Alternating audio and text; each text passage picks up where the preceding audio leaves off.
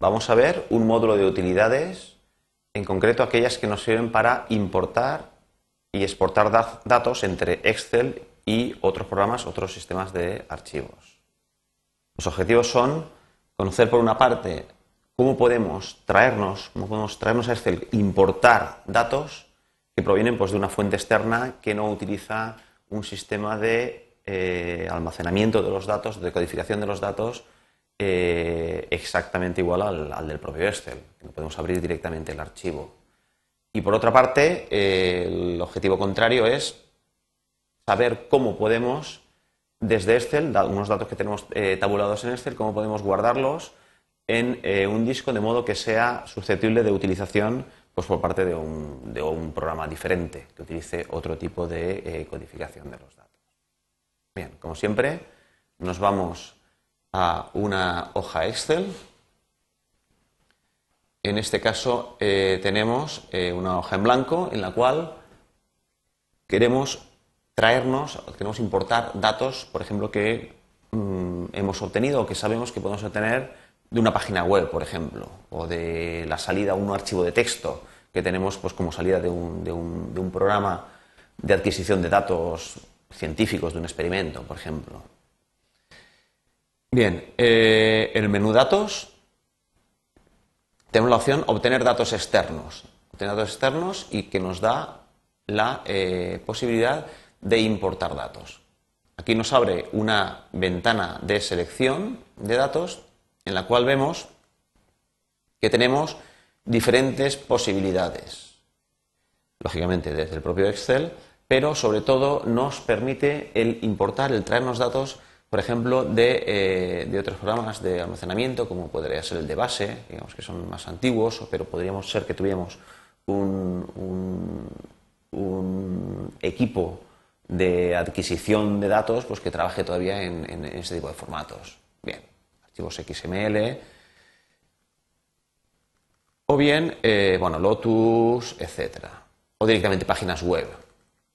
Access. Bueno, eh, vemos que, eh, por lo tanto, hay toda una serie de, eh, tipos de almacenamiento de la información que, aunque no es el nativo propio del Excel, Excel sí que es capaz de comunicarse de alguna manera con ellos, de ir a esos archivos y coger e importar los datos. Vamos ver el ejemplo.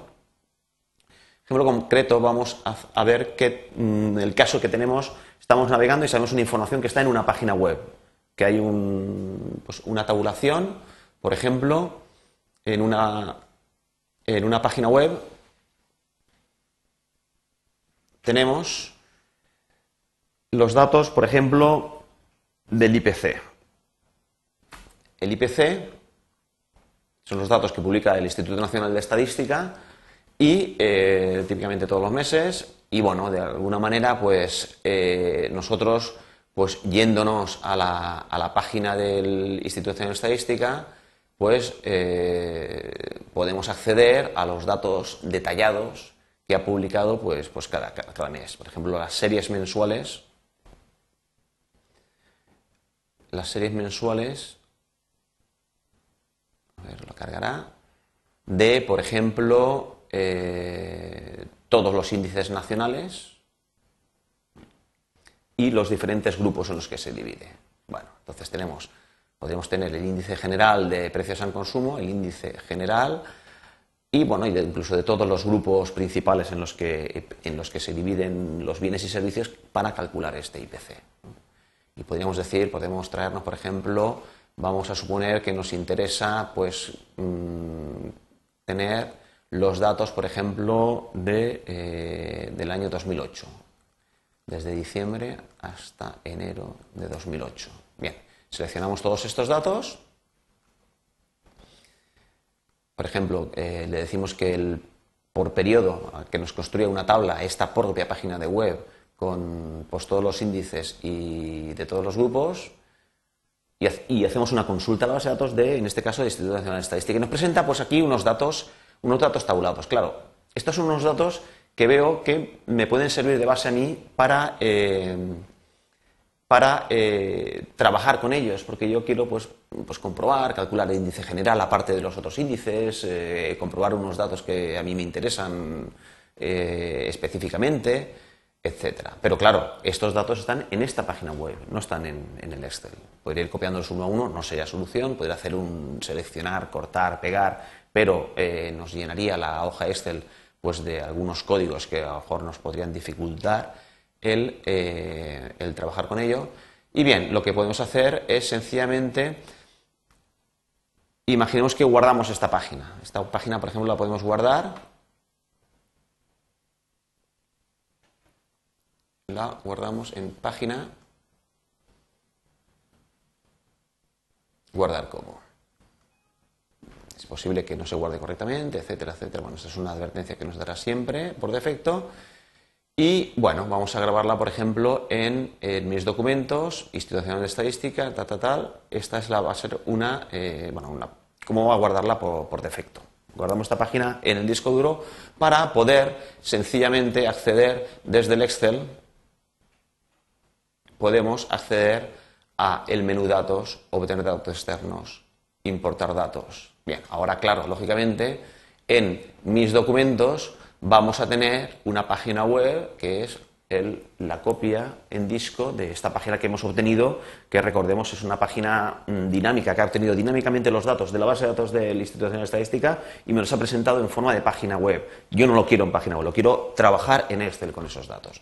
La he guardado una copia de esa página tal como estaba mostrando y ahora lo que hago es importarla desde Excel. Bien, en el momento decimos abrir. Bien, eh, puede ocurrir que nos dé, eh, pues claro, la página web ha almacenado unos códigos que puede ocurrir que, presente errores, que no sepa interpretarlos correctamente el, módulo de importación. podemos usar el depurador o directamente podemos sencillamente decirle que omita los errores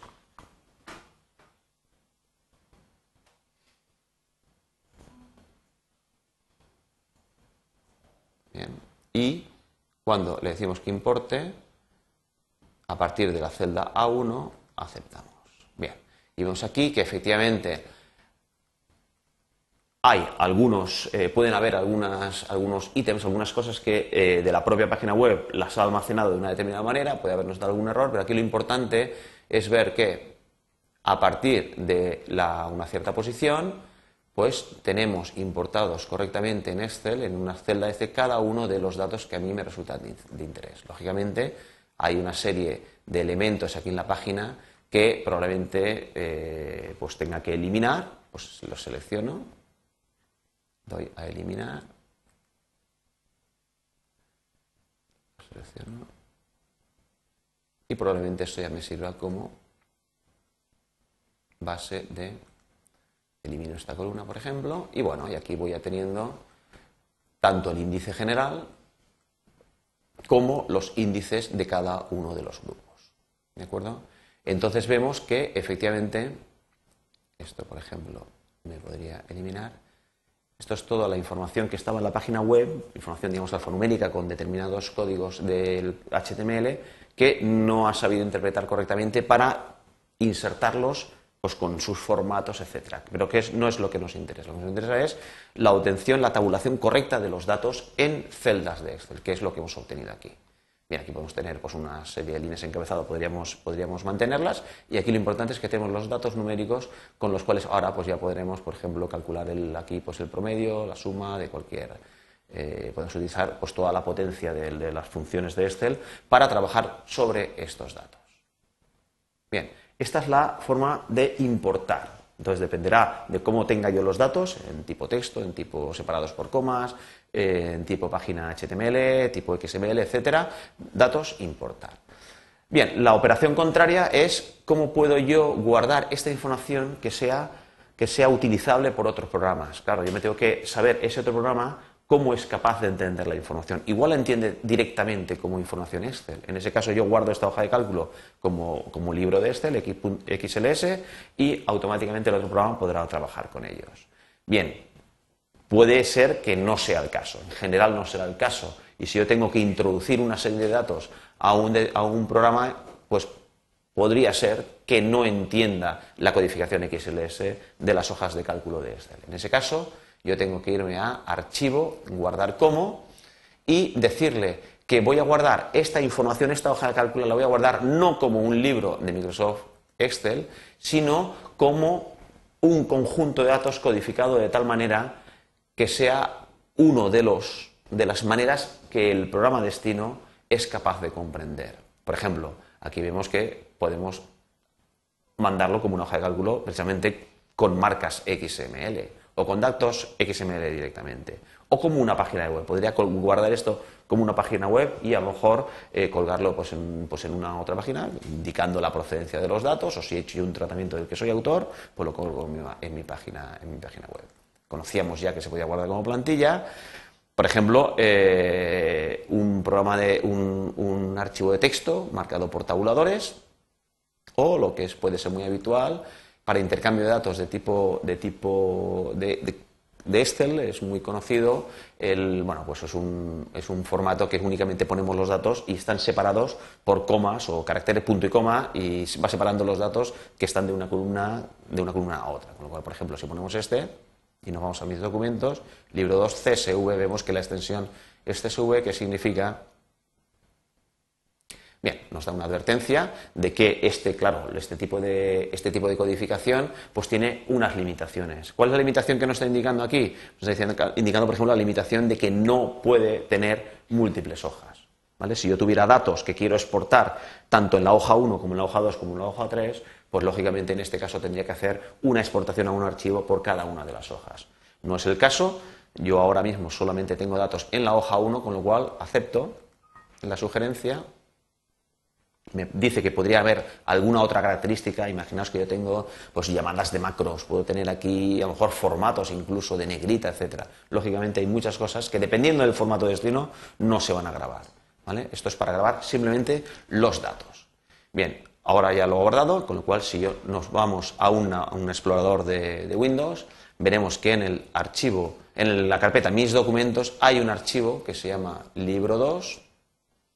Vamos a mis documentos y aquí tenemos en el libro 2 CSV. ¿vale? Vemos que le da un. Eh, recuerda que proviene del Excel, pero es un archivo de tipo que está separado por comas, aunque lo haya generado el Microsoft Excel. De modo que si nosotros lo abrimos, por ejemplo, no con el Excel, sino con el, eh, por ejemplo, el blog de notas, el Notepad, el blog de notas, veremos que efectivamente es un archivo de tipo texto en el cual después o a continuación de estas líneas de encabezado, tenemos, por ejemplo, que cada uno de los datos teníamos el contenido de la primera celda, punto y coma, el contenido de la segunda celda, punto y coma, el contenido de la tercera celda, etcétera. Aquí la tercera celda sería aquí. Bien, y todo eso separado por comas. Lógicamente, este es un eh, modo de almacenamiento que es mm, muy complejo de trabajar directamente con el Notepad, lógicamente, pero no está hecho para eso. Pero sí, no obstante, este, estos datos serán muy comprensibles para cualquier tipo de datos, cualquier tipo de programa, cualquier programa que yo pueda, que pueda estar utilizando o incluso que me pueda crear. Siempre resultará más fácil programar una interfaz de, de lectura de este archivo, que va separando cada dato por el punto y coma, que lógicamente acceder directamente al modo de codificación del propio Excel. Y eso es la, eh, esas son las utilidades que tenemos para importar o para exportar datos. Importamos a través del menú Datos y exportamos a través del eh, menú Archivo opción Guardar como.